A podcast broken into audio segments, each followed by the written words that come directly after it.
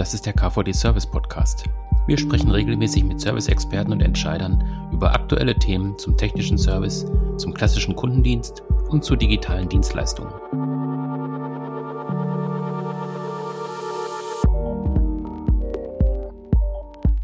Better Service, Better Business, das sagen Sandra Gnot und Roland Schmidt-Kunz, beide geschäftsführende Gesellschafter der Zeitgeist Beratungsmanufaktur.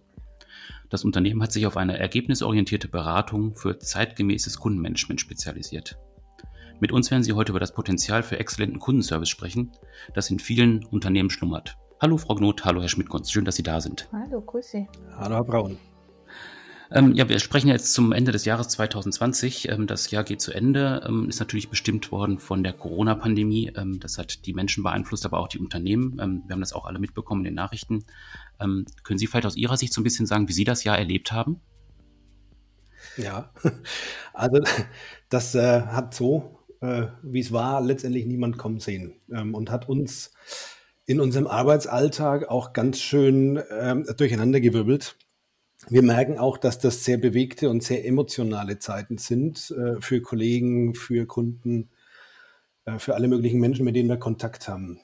Ähm, wir arbeiten seit März überwiegend aus dem Homeoffice. Das kennen wir schon von vorher auch. Wir sind nicht permanent immer beim Kunden, aber eben nicht in dieser Dimension. Und äh, aus dem Homeoffice ähm, letztendlich äh, machen wir im Moment eben auch diese Aufnahme jetzt. Genau, ich glaube, es ist für, für alle irgendwie so normal geworden, im Homeoffice zu sitzen, einen anderen Büroalltag zu haben. Ich glaube, nicht nur für uns, die vorher auch schon viel mit Telefon- und Videokonferenzen gearbeitet haben, ist es mittlerweile für jeden eigentlich kaum noch aus dem, aus dem täglichen Doing wegzudenken, zum Telefonhörer zu greifen oder sich in die Videokonferenz einzuwählen. Ich glaube, für uns ähm, wir haben das irgendwie ganz gut gemeistert und wir haben auch tolle Kunden, die in dem Jahr viele neue Wege mit uns gegangen sind, die viele neue Formate mit uns ausprobiert haben. Und es ist total schön zu sehen, dass an der Stelle die Digitalisierung auch ähm, die Beratung ein Stück weit unterstützt, weil wir eigentlich kein ähm, Vorgehen, keine Methode gefunden haben, die wir nicht über den digitalen Weg mit unseren Kunden bedienen konnten. Und so persönlich, wenn wir auf das Jahr zurückschauen, ist es für uns ja normal schon so, dass wir zwei, drei Tage die Woche ähm, irgendwie unterwegs waren, viel Zeit in Zügen, auf Flughäfen ähm, verbracht haben oder auch im Auto gesessen haben. Und das ist natürlich Zeit, die wir jetzt auch äh, in diesem Jahr viel zu Hause hatten, die wir in uns, in unser Unternehmen investieren konnten, die wir aber auch für Familie und Freunde hatten. Und so ein bisschen hat ähm, 2020, muss man auch sagen, entschleunigt, was so der positive Effekt ähm, für uns, glaube ich, auch gewesen ist. Mhm. Ähm, Sie haben Ihr Unternehmen gerade schon angesprochen, äh, Zeitgeist Beratungsmanufaktur.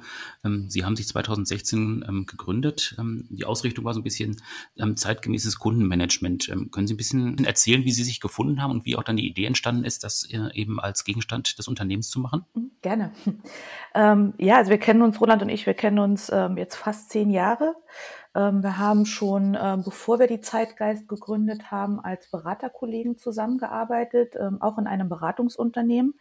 Das Unternehmen wurde vor sechs Jahren verkauft an einen großen ja, Outsourcing-Dienstleister, der auch europaweit tätig ist.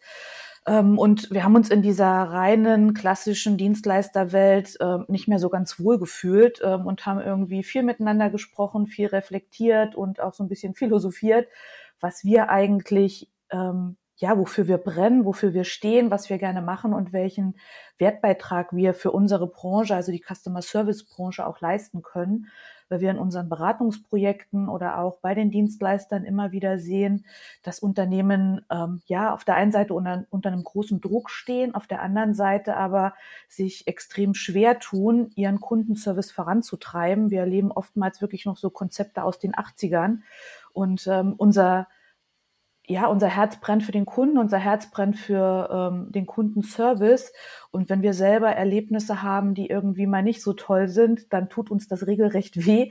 Und das war so ein bisschen der Startschuss, quasi ähm, über ein neues Beratungsunternehmen nachzudenken. Genau, und so entstand dann äh, letztendlich die Idee, nochmal komplett zurück auf loszugehen, quasi als Start-up zu beginnen, ähm, ganz mutig ähm, jetzt eine authentische und praxiserfahrene Beratungsmanufaktur zu gründen. Ähm, den Namen haben wir auch ganz bewusst gewählt, äh, weil das ist eben das, was wir letztendlich unseren Auftraggebern, unseren Kunden auch liefern wollen.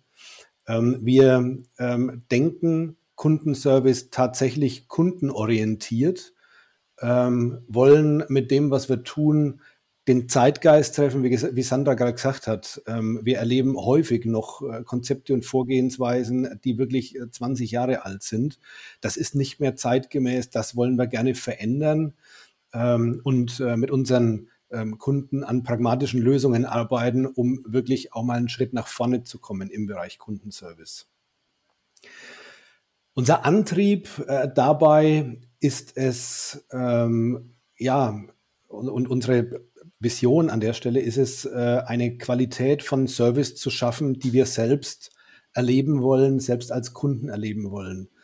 Ähm, wir sehen viele Serviceerlebnisse in Unternehmen in unserer tagtäglichen Arbeit. Wir sind aber selber auch Kunden und ähm, haben da ähm, unterschiedlichste Herausforderungen und eben auch unterschiedliche Serviceerlebnisse und auch einen entsprechenden, ja, eine entsprechende Anspruchshaltung. Und das ist eben sozusagen die Triebfeder, ähm, bei unseren Auftraggebern das herzustellen, was wir gerne selber als Kundenservice erleben wollen.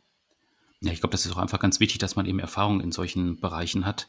Ähm, so wie Sie jetzt auch sagen, halt einfach auch von beiden Seiten, einmal von Unternehmensseite, aber auch von Kundenseite, also dass man immer diese Kundensicht auch einfach nicht verliert.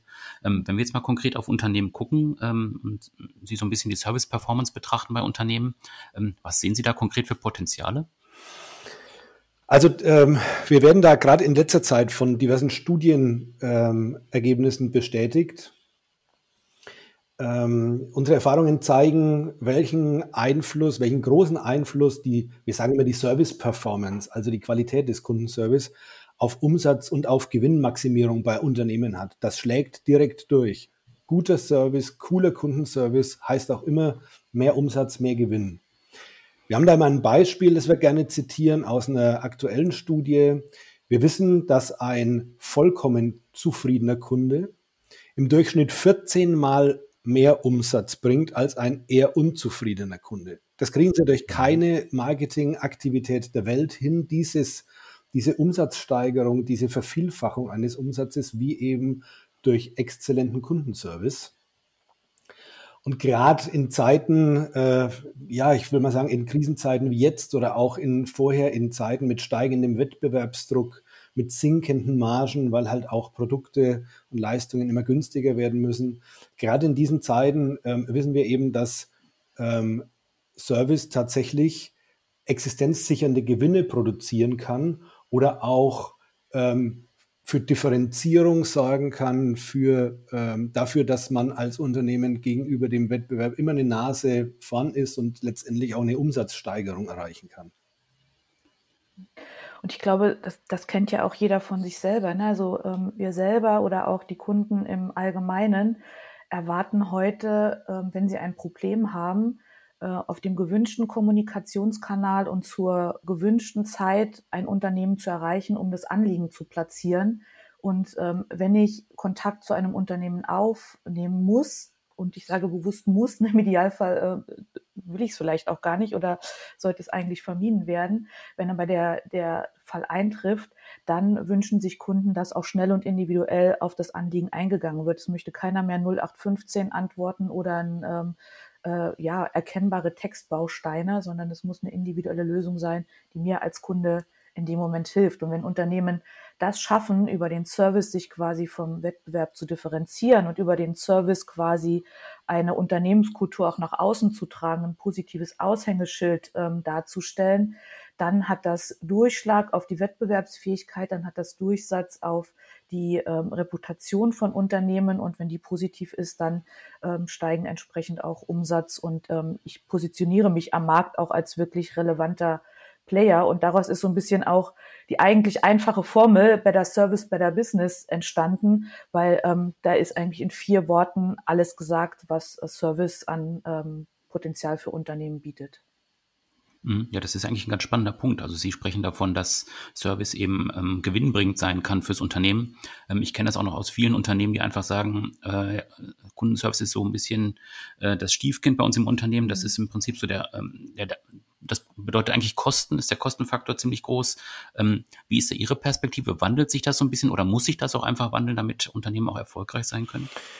Also leider ist es immer noch so, dass das häufig als Kostenfaktor äh, gesehen wird und auch ähm, ähm, wenig so als Lösungsbringer. Ja, also wir erleben häufig, mhm. äh, wie Produktmanagementbereiche, Marketingbereiche, Produktionsbereiche hofiert werden und äh, in, in, welcher dunklen Ecke so der Kundenservice leider manchmal ist, weil eben mhm. diese Haltung oder diese, diese Meinung da ist, dass das hauptsächlich ein Kostentreiber ist. Ähm, das erleben wir so, das versuchen wir auch häufig äh, zu bereinigen. Mit dem Vorurteil versuchen wir auch aufzuräumen. Das liegt letztendlich aber auch daran, dass einfach viele Unternehmen einen immensen Kostendruck haben. Ähm, und ähm, im Idealfall ist es ja nicht nur, oder geht es ja nicht immer nur rein um das, um das Geld einsparen, ums Kostensparen, sondern ähm, letztendlich darum, wachsen zu können, aber ohne die Betriebskosten im Service zu erhöhen oder auch ohne Einbußen bei der Qualität und bei der Kundenzufriedenheit ähm, in Kauf zu nehmen. Das ist eigentlich so die Hauptherausforderung. Und wir merken, dass das so immer wieder der ideale Zeitpunkt eigentlich ist, um äh, und das Unternehmen an der Stelle dann auch, wenn wir, wenn wir hier mit Ihnen diskutieren, offen sind, ähm, Standards einzuführen, Automatisierungen einzuführen, Prozesse vielleicht zu beschleunigen, äh, Mitarbeiter zu entlasten. Ähm, das ist letztendlich dann äh, ein Stück weit gern gesehene Aktivität, wenn so eine Situation da ist, wie ich sie gerade geschildert habe, dass es eben so einen deutlichen, so einen starken Kostendruck gibt. Äh, dazu allerdings muss man auch deutlich sagen, müssen sich Organisationsstrukturen und Arbeitsweisen von Unternehmen ähm, verändern, die müssen deutlich dynamischer werden. Wir erleben auch häufig so dieses, na, das machen wir schon seit 20 Jahren so, das machen wir jetzt in der Zukunft mhm. auch weiter so. Ja. Ähm, das ist Voraussetzung dazu. Ja? Also, dass man letztendlich auch dann bereit ist und offen ist, Strukturen, Arbeitsweisen zu hinterfragen, zu verändern. Und das ist auch Teil unserer Arbeit. Und ich glaube, das ist ja auch was, was wir ähm, auch alle aus unserer persönlichen Erfahrung kennen. Die ähm, Kundenerwartungen, die Anforderungen der Kunden, die haben sich deutlich verändert, die sind ähm, deutlich gestiegen. Ähm, und jeder oder es ist einfach heute, ein, ein Anbieter zu wechseln, einen Provider zu wechseln. Wir haben eine enorme Kostentransparenz. Wenn ich als Kunde mit äh, meinem Dienstleister oder mit meinem Anbieter ein oder zwei schlechte Erlebnisse hatte, dann ist es extrem einfach, mir einen anderen Dienstleister zu suchen. Dann habe ich eine hohe Wechselbereitschaft. Und in Zeiten von Social Media haben solche schlechten Serviceerlebnisse halt auch weitreichende Folgen. Es ist ähm, in aktueller Zeit extrem einfach, schlecht über ein Unternehmen in diversen sozialen Kanälen zu sprechen und schlechte Erfahrungen ähm, zu verbreiten darunter leidet wiederum so ein äh, Unternehmensaußenauftritt oder das Image von Unternehmen und das wieder gerade zu rücken, so ein Unternehmensimage wieder ähm, zu drehen, so dass es wieder ähm, passt und auch zum eigenen Anspruch passt, ist extrem herausfordernd, kostet Geld, ähm, was dann wiederum ne, natürlich zu einem Kostenfaktor wird. Ja. Und wenn man frühzeitig mhm. an der Stelle halt tätig wird, kann man ähm, diese Investition eher an anderer Stelle tätigen, um letztendlich ähm, den Service wieder richtig gut zu machen und ihm den Stellenwert zu geben, den er halt letztendlich haben muss. Das ist, glaube ich, extrem wichtig, dass Unternehmen diesen Blick haben und Unternehmen sich darauf entsprechend auch fokussieren. Und dann, wenn er gut gemacht ist, ähm, muss guter Service auch gar nicht teuer sein. Wenn ich unnötige Kontakte vermeide, wenn ich Beschwerden vermeide, ähm, dann kann Service Spaß machen, wie Roland vorher schon gesagt hat, und es muss nicht unbedingt äh, der Riesenkostenfaktor sein. Mhm. Wenn ich jetzt ähm, ein Verantwortlicher bin in einem Unternehmen, wo eben ein Kundenservice äh, vorhanden ist, der jetzt so ein bisschen noch eben dieses Stiefkind ist, worüber wir gerade gesprochen haben, ähm, wenn ich dann auf Sie zukommen möchte, ähm, wo sind Sie dann der richtige Partner? Also gibt es bestimmte Branchen oder gibt es bestimmte Unternehmen, die einfach gut zu Ihnen passen oder wie ist da Ihre Ausrichtung? Also grundsätzlich treten wir äh, an, um Unternehmen äh, und Serviceverantwortlichen dabei zu helfen, ihre schwierigste Aufgabe zu meistern, nämlich Kundenbedürfnisse bestmöglich und gleichermaßen profitabel zu bedienen. Und das ist eigentlich auch der Grund, ähm, weshalb wir ähm, letztendlich keinen wirklich roten Faden da ähm, bei unseren Kunden haben. Wir haben ähm, Kunden aus allen möglichen Branchen, aus allen möglichen Unternehmensgrößen, vom Start-up äh, bis hin über den Mittelstand äh, bis zum Konzern. Ähm, ist alles mit dabei, alles äh, mit vertreten. Entscheidend allerdings ist, ähm, dass diese Unternehmen eine ausgeprägte, wir sagen mal, Schnittstelle hin zum Kunden haben oder dass diese Unternehmen einen, überhaupt einen, eine Einheit Kundenservice haben ähm, oder einen ähnlich gearteten Bereich. Denn das ist einfach unsere Kernkompetenz, ähm, die, die Organisationseinheiten, die den Service letztendlich pro produzieren. Wir finden am spannendsten ähm, Serviceorganisationen in Start-up-Unternehmen oder in mittelständischen Unternehmen ähm, zu betreuen. Ähm, da haben wir viel Spaß dabei. Ähm, das liegt äh, unter anderem daran, äh, dass es eben in mittelständischen Unternehmen oftmals auch andere Entscheidungswege gibt wie in, äh, wie in Großkonzernen. Das liegt ähm, auch darin, dass es im Mittelstand eine andere Dynamik gibt. Und wir haben das äh, mehr oder weniger durch Zufall für uns entdeckt ähm, und da ja vielleicht unser Herz auch ein bisschen mhm. verloren äh, an den Mittelstand. Ähm, das macht uns sehr viel Spaß und das sind wir auch wirklich, äh, wenn man das so sagen darf, äh, ziemlich erfolgreich mit unseren äh, Projekten. Auf diese Zielgruppe Startup und mittelständische Unternehmen haben wir ähm, unser speziell entwickeltes Entwicklungskonzept hin zugeschnitten. Können Sie sagen, was sich genau dahinter verbirgt? Also was ist ein Entwicklungskonzept? Was kann man sich darunter vorstellen? Wir haben dem Entwicklungskonzept den Namen Momentum gegeben und Momentum steht ähm, in der Physik für den Impuls. Symbolisch fanden wir das ganz schön, weil natürlich auch Service eine gewisse Schwung, gewissen Kraft in Unternehmen erzeugt und die würden wir gerne nutzen. In unserem Entwicklungskonzept haben wir etablierte Branchenstandards, dynamische Analysen und Managementmethoden kombiniert mit unserer langjährigen Expertise, die wir beide im Kundenmanagement haben Daraus entstanden ist ein sehr strukturierter Prozess, der zu jedem Zeitpunkt für alle Beteiligten sehr transparent ist und der ähm, auf Ergebnisse fokussiert. Aufgebaut ist unser Entwicklungskonzept wie folgt. Wir starten immer mit einem sogenannten ersten Check. Ähm, währenddessen wird innerhalb kürzester Zeit gemeinsam mit allen Beteiligten festgestellt, wie ist die aktuelle Ist-Situation, wie ist das Gap zum Idealzustand.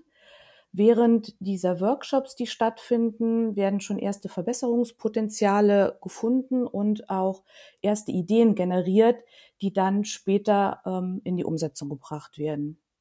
Gemeinsam mit dem gesamten Team werden anschließend Ziele definiert, messbare Ziele definiert. Wir entwickeln gemeinsam geeignete Strategien, praxisnahe Maßnahmen, die wir im Laufe des Projektes der Aktivitäten dann auch umsetzen. Uns ist ganz wichtig, dass wir in ähm, begrenzten Zyklen arbeiten. Diese Zyklen dauern maximal drei Monaten und in diesen drei Monaten arbeiten wir ganz explizit an der definierten Zielerreichung.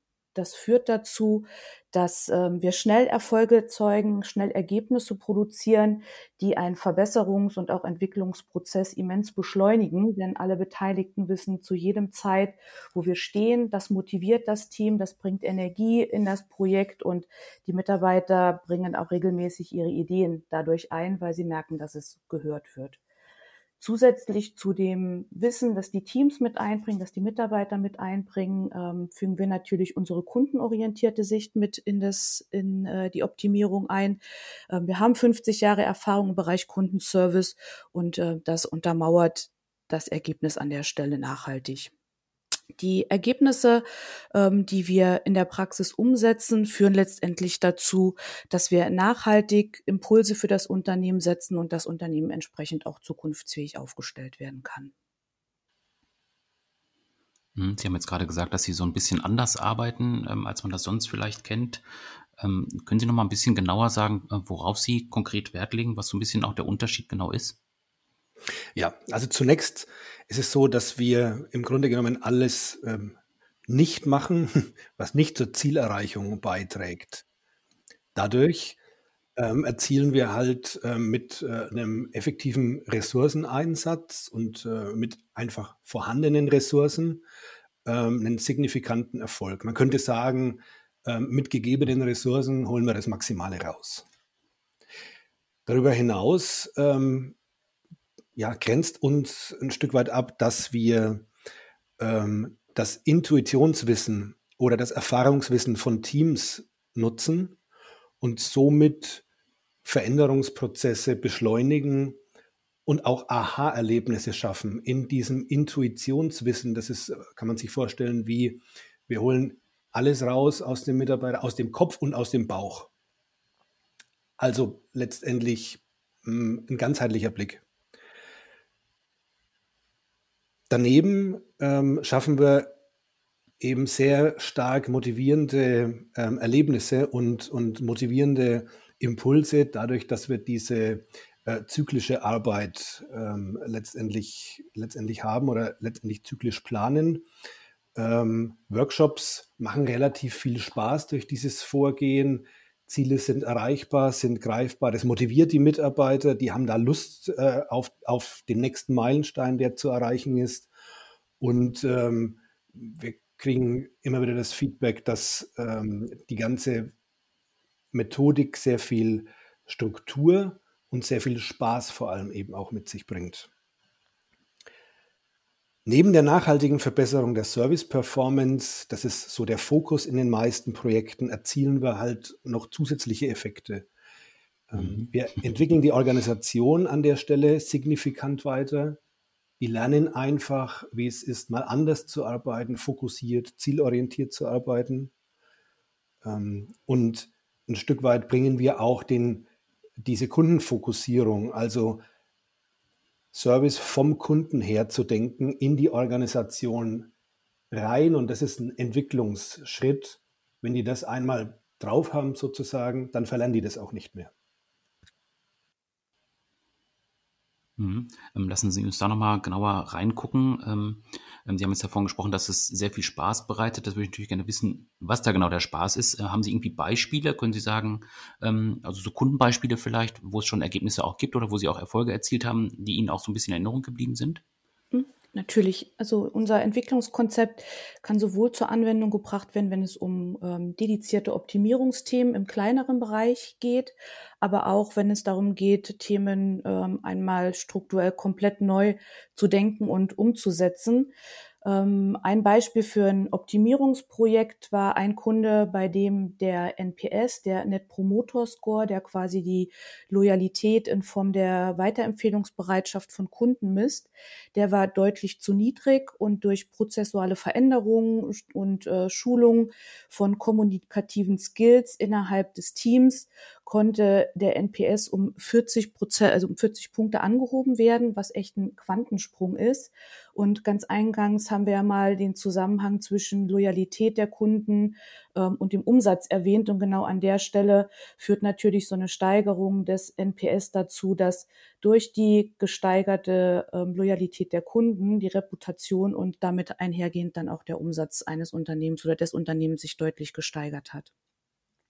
So ein ganzheitlicher Ansatz war ein Kunde, bei dem es darum ging, dass die Bearbeitung von Kundenkontakten zentralisiert werden sollte, eine Reorganisation angestrebt wurde. Und diesen Kunden haben wir von der Konzeption bis hin zum Rollout unterstützt. Im Ergebnis haben wir durch diese Umstrukturierung erreicht, dass die telefonische Erreichbarkeit von ähm, damals äh, initial irgendwie um die 30 Prozent auf Branchenstandards angehoben werden konnte und gleichermaßen die qualitativ hochwertige Beratung der Kunden sichergestellt wurde. Das hat dazu geführt, dass die Kundenzufriedenheit sich deutlich verbessert hat und zudem für das Unternehmen mehr Umsatz generiert werden konnte und der jährliche Deckungsbeitrag sich im mittleren sechsstelligen Bereich entsprechend auch ähm, erhöht hat. Das sind vielleicht mal so zwei ganz konkrete Anwendungsfälle und Ergebnisse an der Stelle. Mhm. Ähm, wenn wir jetzt nochmal konkret in die Praxis reingucken, ähm, wie sieht so eine Zusammenarbeit mit der Zeitgeist Beratungsmanufaktur aus? Wie kann man sich das vorstellen? Mhm.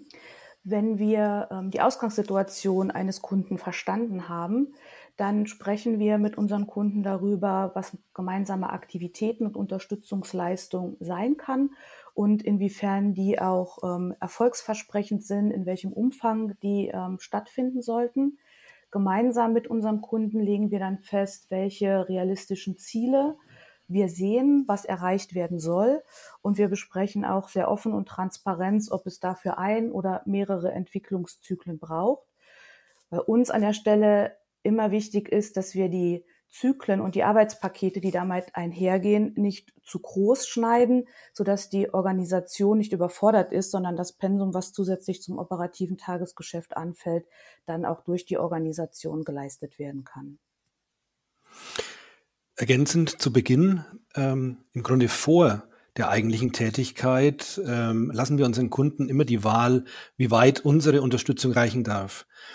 Hm, das reicht je nach Ausgangssituation von rein methodischer Führung, wo wir im Grunde nur anleiten, methodische Führung zur Erreichung der Ziele, ähm, bis über das individuelle Coaching von Projektteammitgliedern, wo wir persönliche Skills ein ganzes Stück weit mit ähm, diskutieren und mit verändern, mit verbessern, bis hin zur Übernahme aller anfallenden Aufbereitungen und Dokumentationen, die im Zusammenhang mit dem Projekt stehen.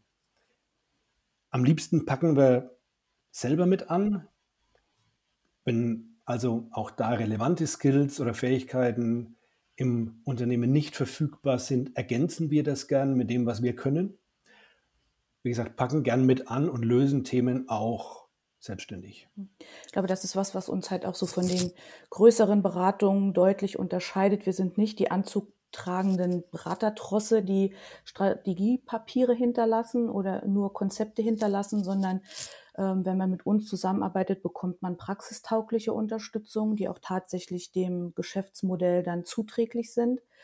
Unsere Zusammenarbeit mit den Unternehmen ist ähm, geprägt von einem adäquaten Maß an Individualität. Jedes Unternehmen ist anders, jedes Unternehmen hat andere Herausforderungen.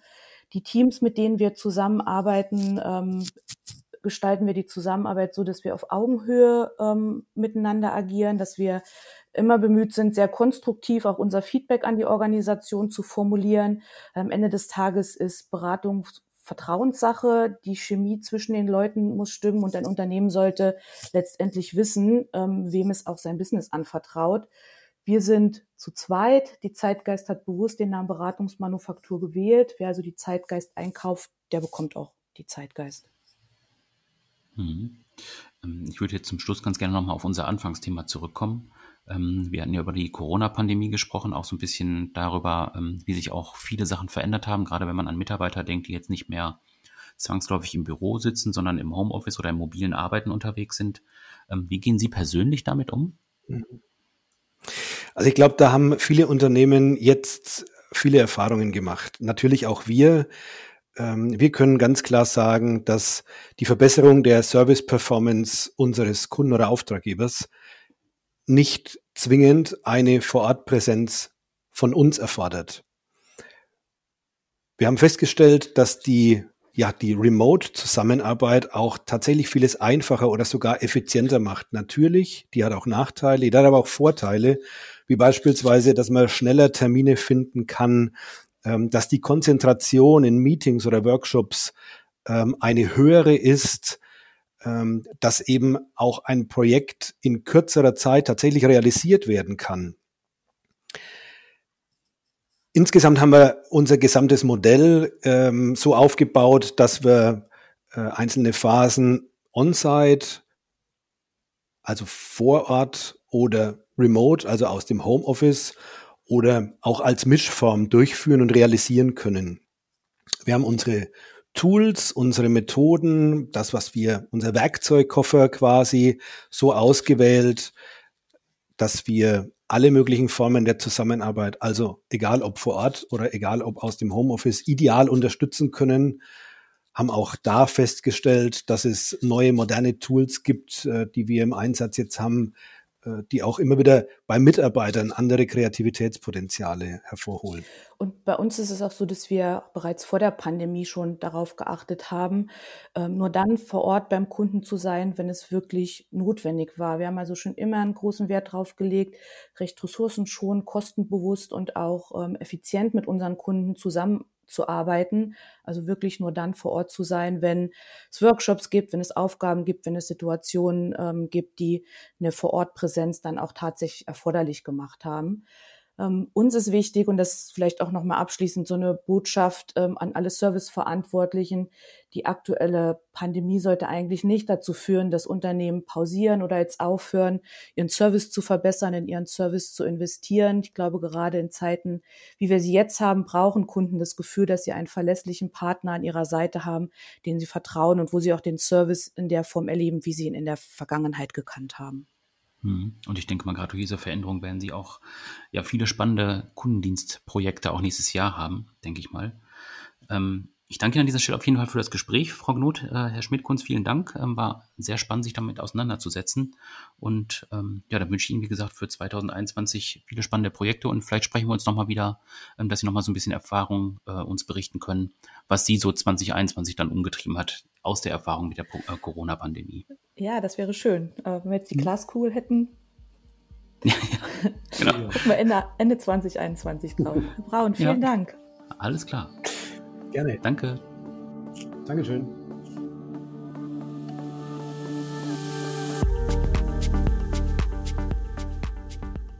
Das war der KVD Service Podcast.